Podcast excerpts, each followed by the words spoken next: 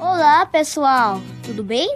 Hoje eu trago uma pauta super interessante, junto com a aula de Ciências e Natureza, com o tema alimentação. Estava muito preocupado com as notícias sobre uma sinistra nuvem de gafanhoto que estava vindo para o Brasil, mas o meu pai explicou que esses gafanhotos são diferentes daquele da Bíblia, das pragas do Egito, porque eles gostam de comer legumes trigo e aveia. Os gafanhotos já estiveram no Brasil antes. Eles vivem bando, comendo tudo que parece. Esse multiplicam muito rápido.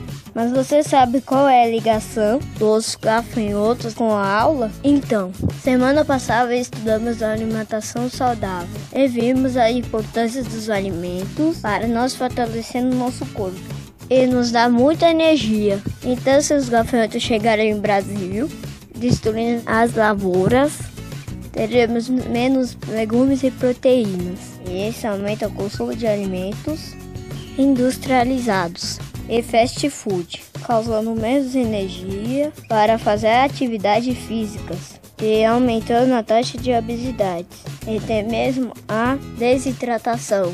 Por isso que devemos procurar alimentar bem para nossa cabecinha, criar novas ideias para conservar as nossas lavouras contra as pragas que chegam no Brasil. Essa foi a pauta da minha semana, espero que tenha gostado.